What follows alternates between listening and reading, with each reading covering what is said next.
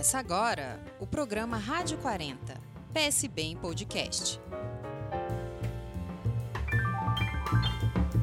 Olá, o bate-papo de hoje é com o presidente nacional do Partido Socialista Brasileiro, Carlos Siqueira. Eu, Margarete Santos, e o coordenador de comunicação do PSB, Theo Rochefort, vamos conversar com o presidente sobre o cenário político e o papel do Congresso. Nesse início de 2020, o governo e o parlamento debatem temas importantes para o país. E a agenda de votações é um desafio para o ano, que tende a ser mais curto por causa das eleições municipais. Presidente, na sua avaliação, quais são os principais desafios que o país deve enfrentar nesse segundo ano de governo? O país tem muitos desafios a serem enfrentados.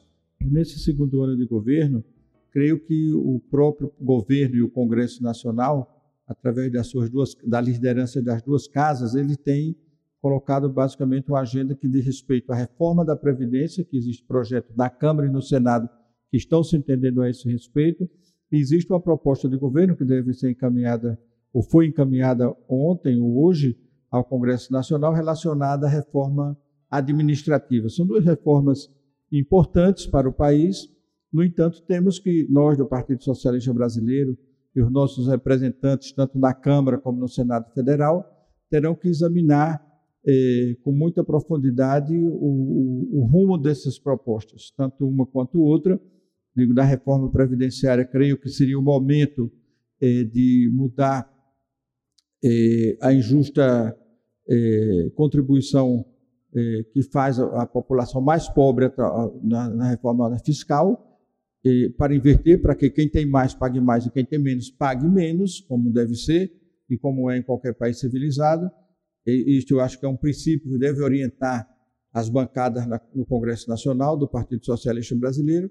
E na reforma administrativa vamos examinar, porque há muitos pontos polêmicos em que a gente tem que ter um estudo muito profundo e fazer algo que seja importante para a população, que é quem mais precisa dos serviços públicos do nosso país.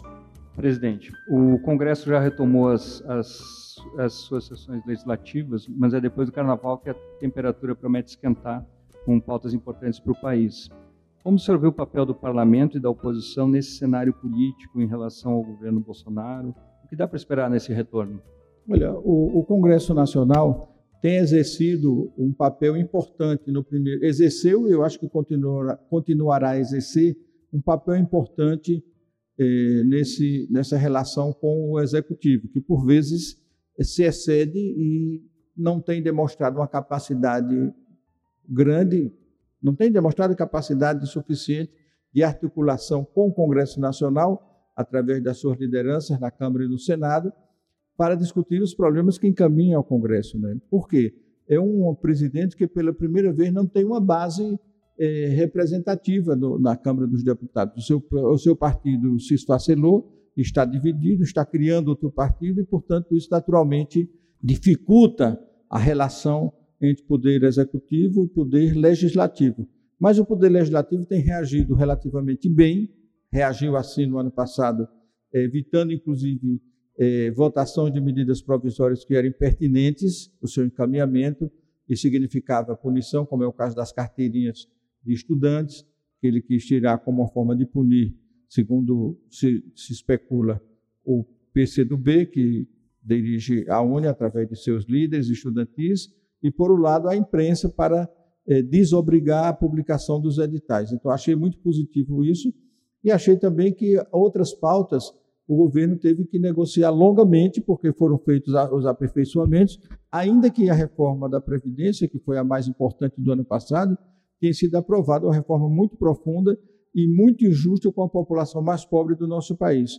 Esperamos que o Congresso e também as forças sociais atuem para examinar e se opor àquilo que for negativo, tanto na reforma eh, da tanto na reforma fiscal quanto tributária, quanto na reforma administrativa, sempre tendo em mente a proteção dos direitos sociais, dos direitos trabalhistas e tendo em mente a, a necessidade de criar um sistema tributário fiscal capaz de reverter a injustiça que existe hoje com os contribuintes, que são os mais pobres e a classe média o maior responsável, enquanto se quer os, os, os dividendos dos bancos e grandes empresas é, são isentos de contribuição de, de, de, contribuição, de maneira que é uma injustiça muito grande que precisa ser corrigida. Vamos ver se o rumo que isso vai tomar, mas acredito que a nossa, a nossa linha de ação vai exatamente no sentido é, de proteger os mais vulneráveis e fazer com que os contribuintes que, têm, que ganham mais, que têm renda muito alta, paguem mais e os que têm renda média e pequena paguem menos, ou seja, proporcionalmente à sua renda, o que não acontece hoje. Presidente, o senhor falou há pouco da relação Congresso-Governo, que no primeiro ano foi muito marcada por uma dificuldade de articulação do governo em relação à sua base governista no parlamento. O senhor acredita que nesse segundo ano de mandato isso continue acontecendo e de que forma isso pode dificultar ah, o encaminhamento das pautas importantes para o Congresso, como o senhor colocou, da reforma administrativa, da reforma tributária. O senhor acredita que o parlamento pode funcionar como uma barreira para o governo avançar nessa pauta? Eu espero que sim, porque, na verdade, nós estamos diante de um governo com pendores claramente autoritários, não é, que não, não que tem, inclusive, adotado é, pautas e um relacionamento com o parlamento que não é o relacionamento é, normal de uma democracia e, portanto, ele tem suas dificuldades. Mas o parlamento, por outro lado, tem agido, é, embora tenha ficado favorável às pautas econômicas que são extremamente danosas tanto ao desenvolvimento do país quanto à população brasileira, sobretudo a mais vulnerável, economicamente falando, eu penso que, de qualquer maneira, tem exercido um papel importante e penso que o parlamento deve exercer cada dia mais um papel que, se, que lhe coloque no devido lugar e no poder que lhe corresponde, não é? que é exatamente ter autonomia em face do poder, eh, do poder executivo, tendo sempre em mente não prejudicar o país e nem a sua população, mas, ao mesmo tempo, propor, fazer propostas que sejam eh, na direção de exercer a sua autonomia por um lado e por outro satisfazer a necessidade da economia de, de voltar a crescer e criar, gerar emprego, gerar renda, que eu acho que é o principal desafio imediato do país, e ao mesmo tempo com a visão estratégica, vendo em perspectiva a possibilidade de crescimento e de retomada do emprego e também do desenvolvimento, do desenvolvimento sustentado da economia brasileira. Penso que esse deveria ser a ação do, do Congresso, e se não for assim, que seja a ação dos nossos parlamentares, é, sempre preservando é, o interesse do país e, da nossa, e, da, do, do, povo brasileiro. Então, a, é, esses pendores autoritários, eu acho que tem várias formas de enfrentá-lo. Nós mesmos do PSB temos enfrentado por vezes na justiça, por vezes se opondo publicamente e, e no, no, âmbito do, do, Congresso, nas casas do Congresso Nacional, contra esses pendores. Portanto, é, penso que essa articulação com o Congresso como um todo, temos que reconhecer que o presidente Rodrigo Maia tem sido, nada obstante, está de acordo com a pauta econômica, que em si é negativa para a população, mas em outros aspectos, sobretudo de costumes, tem sido tem tido posições é, bem melhores do que as do governo, e acho que ele deve permanecer nessa mesma linha e nós devemos incentivar que o Congresso não abra mão é, dos poderes e que, sobretudo, estaremos, deveremos estar atentos à defesa da democracia e dos direitos sociais da população brasileira permanentemente. Isso deve ser o centro da atuação do nosso partido no âmbito do Congresso e também na sua participação nos movimentos sociais em todo o território nacional. Presidente, é justamente sobre isso que eu ia lhe, lhe perguntar mais especificamente. É, como, como, o senhor espera que deve atuar a bancada do PSB no, no Congresso? Com que tipo de prioridades ela deve lidar nessa, nesse conjunto de pautas que estão previstas para esse ano? Eu acho que há que ter muito cuidado, porque as propostas que se apresentam embora elas sejam e são de fato muito importantes, elas mexem com interesses muito fortes, né? Interesse econômico, interesse de, da, da população, tanto no que diz respeito à reforma tributária fiscal, quanto no tocante à proposta administrativa, de reforma administrativa. A reforma administrativa, que ainda não se conhece em profundidade, temos apenas eh, o noticiário já dando algumas nuances desse, do teor dessa proposta, ela precisa, precisamos ter muito cuidado para que não haja um apagão na administração pública. Porque o que nós estamos a ver no momento, já neste governo, no primeiro ano e neste momento exato, é que milhares de brasileiros e brasileiras não conseguem sequer, no prazo legal, ser atendido em questões absolutamente importantes, essenciais para as suas vidas, que é um auxílio doença, que é um pedido de aposentadoria. Então, isso nunca se viu no país. É preciso ter muito cuidado, é preciso ter, sobretudo, responsabilidade por parte do governo, porque nós não podemos admitir que se é a população mais pobre, que ganha entre um e três salários mínimos, que está à espera de um auxílio-doença, muitas vezes, e que passa a ter necessidade exatamente porque o governo não cumpre os prazos, ou seja, não cumpre a sua responsabilidade. E há outros setores é, que não puderam. E veja, isso está acontecendo porque este governo atual do senhor Bolsonaro deixou de nomear mais de 2 mil funcionários que já estavam concursados para o INSS, exatamente gerando um apagão é, que, que quem paga a conta desse apagão é a população pobre do nosso país, uma parte dela, não é? é que, que, que necessita desses serviços.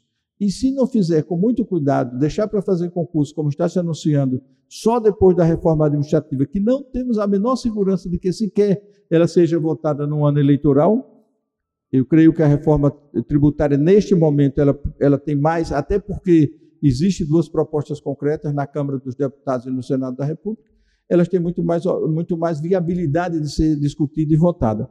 Portanto, se não se faz concurso, se não se contrata pessoal para é, atender a população, poderemos ter outros apagões em outras áreas do, do, do, do nosso país. Portanto, temos que estar atento a isso, denunciar onde houver isso, proteger a população, porque ela paga impostos exatamente para ter serviços rápidos, eficientes e, e atender demandas legais que a população apresenta e que não pode ser negada. Presidente, o senhor estava falando agora há pouco sobre a possibilidade de votação, inclusive maior, da reforma tributária. Eu queria que o senhor falasse um pouco da proposta do partido em relação à reforma tributária.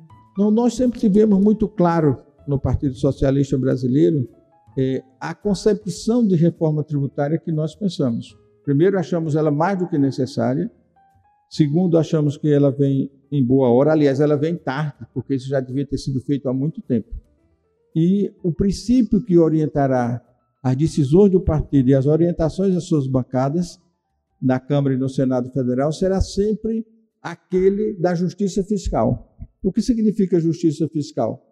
Justiça fiscal, justiça tributária, significa que você deve estabelecer nas leis e na Constituição é, normas que impliquem a tributação com um percentual maior para os que têm maior renda, sobretudo aqueles que há muitos anos, como é o caso do sistema financeiro dos bancos, que têm rendas excessivas de bilhões de reais é, por ano e que ou pagam muito pouco ou não pagam, que é o caso dos dividendos. E não só serão os bancos, não, há muitas empresas, inclusive escritórios de advocacia, que estão dispensados é, de pagar impostos sobre dividendo. Veja que isso é muito injusto. Por exemplo, um funcionário público ou um, um empregado de classe média paga até 27% ou 27,5% por, por mês, já descontado no seu contra-cheque, de imposto de renda. Aí um cidadão que é sócio de um banco ganha um bilhão, dois bilhões, três bilhões por ano e não paga um centavo. Isso é profundamente injusto e inaceitável. E só em dois países no mundo, o Brasil e a Estônia, acontece isso. Todos os países capitalistas do mundo os dividendos de bancos e de empresas são tributados. Portanto, é inaceitável. Então, isso é um princípio que orienta o nosso partido, é da justiça tributária, onde quem tem mais paga mais, quem, quem ganha menos paga menos, proporcional às suas rendas.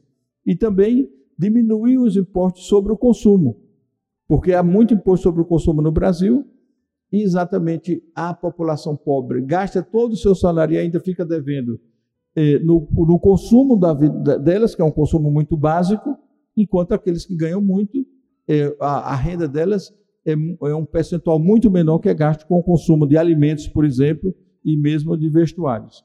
Há hoje dispensa de, de, de cobrança de impostos até para quem compra barcos, aviões, essas coisas. Então, veja, estamos numa sociedade que tem um sistema tributário inaceitável.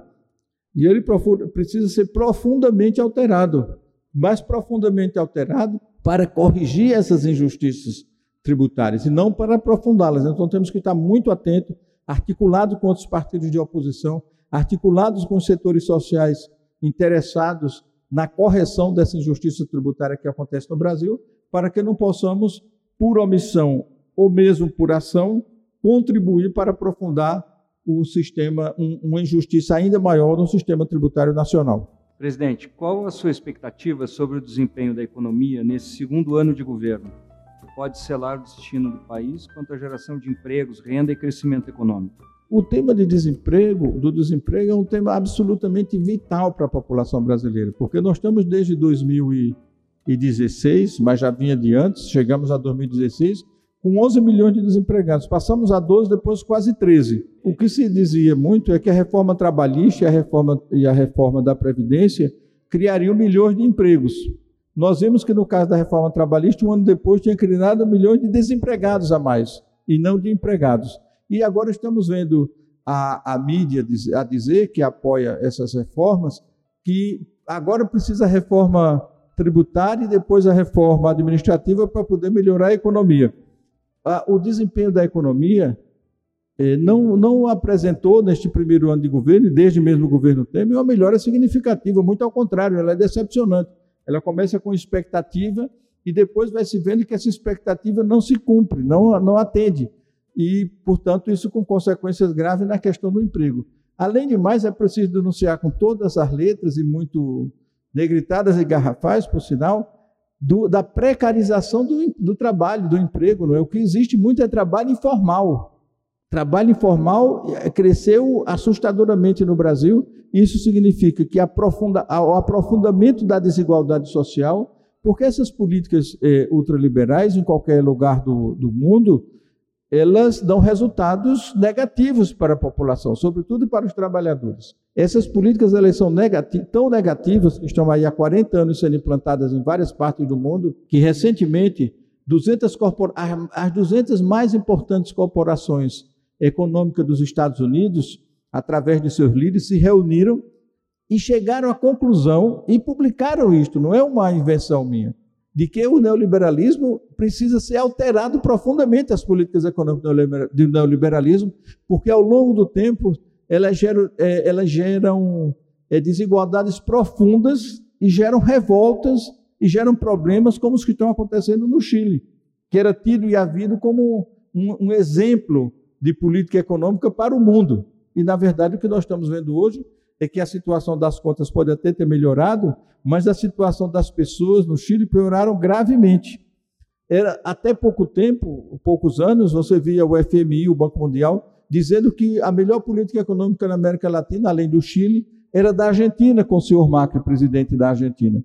E, no entanto, esse senhor acabou seu, mandato, seu primeiro mandato em condições absolutamente de fragilidade, disputou segundo, um segundo mandato, com a derrota já no, no primeiro turno. De maneira que é, essas políticas têm se revelado ao longo do tempo um absoluto fracasso, não é? Elas são insustentáveis. E neste caso do Brasil, país que lamentavelmente ainda figura como um dos mais desiguais do mundo, essas políticas são ainda piores, porque elas não, não, não se sustentam e, e geram desigualdades, imediat, aprofundam as desigualdades imediatamente. Nós já estamos vendo a precarização do trabalho e o aprofundamento da desigualdade social.